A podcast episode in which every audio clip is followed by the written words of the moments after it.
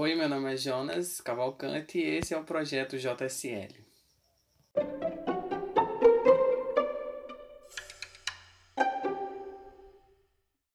Desde muito pequeno, no, no prézinho, eu sempre tinha aquele amigo que eu queria ser como ele, eu queria agir como ele, fazer as mesmas coisas que ele.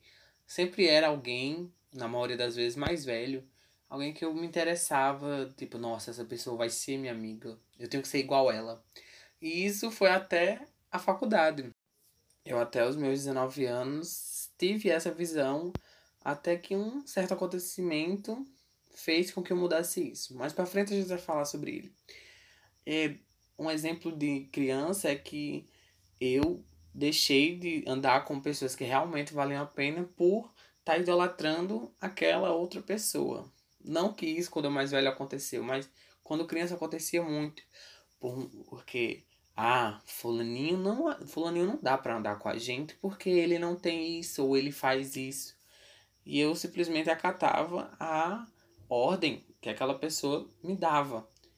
Eu realmente vivia para aquela pessoa. Eu ia para casa pensando, nossa, eu tenho que fazer alguma coisa para aquela pessoa olhar para mim e dizer, nossa, realmente ela é minha amiga. Então eu fazia tudo para idolatrar alguma pessoa. E isso durante muito tempo foi normal para mim, era como se fosse acordar e escovar os dentes. E isso foi me acompanhando do prezinho à faculdade. E na faculdade isso aconteceu de novo, antes mesmo de eu entrar. Vale salientar que às vezes as pessoas não se tocavam disso. Eu fazia não porque a pessoa era ruim e me induzia a isso. Às vezes a pessoa nem estava percebendo o que eu estava fazendo. Simplesmente eu precisava dessa pessoa para acompanhar.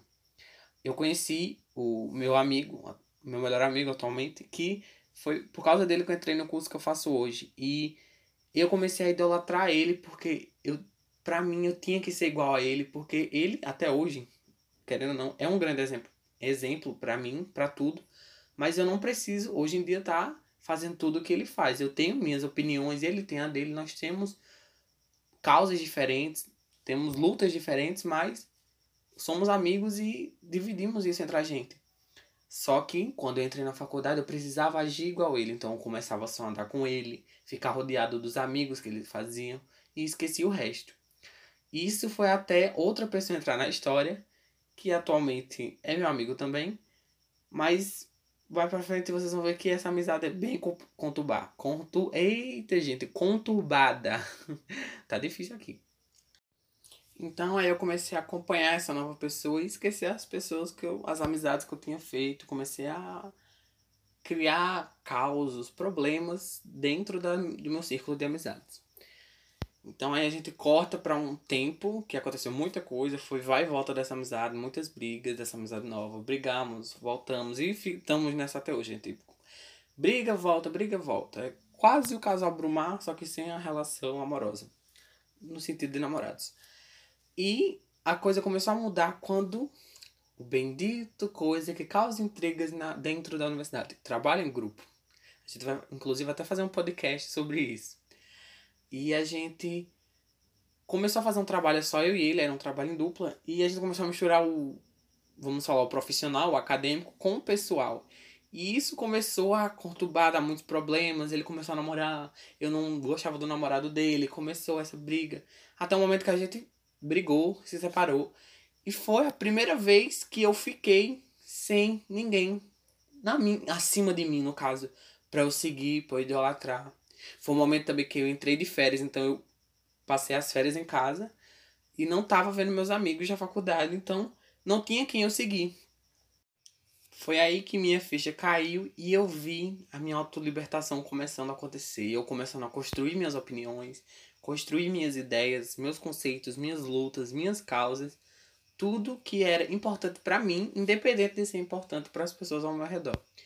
Isso durante o começo causou muito problema, tanto para mim quanto, quanto, quanto para as pessoas ao meu redor, porque eu comecei a ficar muito agressivo, porque eu achava que, como era minha opinião, eu comecei a fazer o que faziam comigo. eu comecei a querer que as pessoas tivessem a mesma opinião que eu. Então no começo deu muito problema. Briguei com metade da minha sala por questões de opiniões e por não aceitar a opinião das outras pessoas. Eu ainda estou na parte de construção minha. É, eu acho que isso é uma construção que você vai ter sempre na sua vida, afinal, a gente sempre muda. A, a essência da gente sempre vai ser a mesma, mas conceitos e opiniões a gente sempre vai estar tá mudando isso. Então acho que a gente vai continuar mudando e a gente tem que fazer uma forma de essa autolibertação não acabe prejudicando pessoas ao nosso redor. A gente faça isso, mas de uma forma natural, orgânica. Não faça igual eu que fiz. Mudei em duas semanas, que foi o tempo que eu tava de férias. É, mudei, tive a atitude, mas eu queria mudar de uma vez tudo, então não dá certo. A gente tem que ir de forma orgânica e devagar. E isso não serve só para esse tipo de caso de autolibertação. Serve para qualquer autolibertação que você queira fazer dentro da sua vida. Eu acho que a gente precisa começar a ser um. Não é essa palavra, mas um pouco de egoísmo. Não dessa forma que vocês podem estar pensando, mas você começar a pensar mais em você. E isso vai refletir, querendo ou não, na sua atitude com outras pessoas. Ou seja, é de dentro para fora, literalmente é mudar dentro para mudar fora, para mudar com as pessoas que estão ao seu redor. E agora, para o desfecho dessa história da minha autolibertação, como é que tô agora nessa atual situação? Eu tô nessa construção ainda de autolibertação minha, não precisar estar tá idolatrando, perseguindo, entre aspas, uma pessoa. De vez em quando eu me vejo que eu tô fazendo isso, eu volto, digo, Jonas, você não precisa estar tá fazendo isso, você tem sua opinião, você tem sua história. Às vezes, eu me pego fazendo isso, né? Mas às vezes até meus próprios amigos que percebem que está acontecendo dão um toque. É importante você ter pessoas para ajudar ao seu redor nesse momento. E nesse momento é mais importante ainda você estar tá cercado de pessoas que agregam, nada de pessoas tóxicas.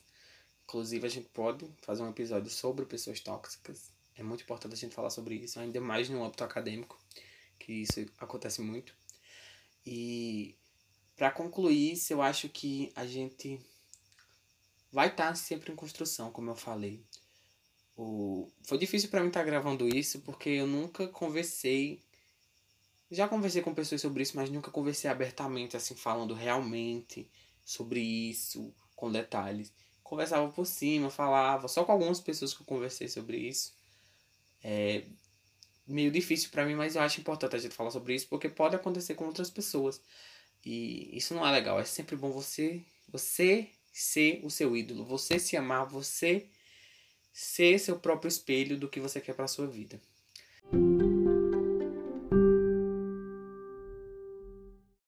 Então agora esse episódio vai ficando por aqui. A gente vai finalizar esse agora.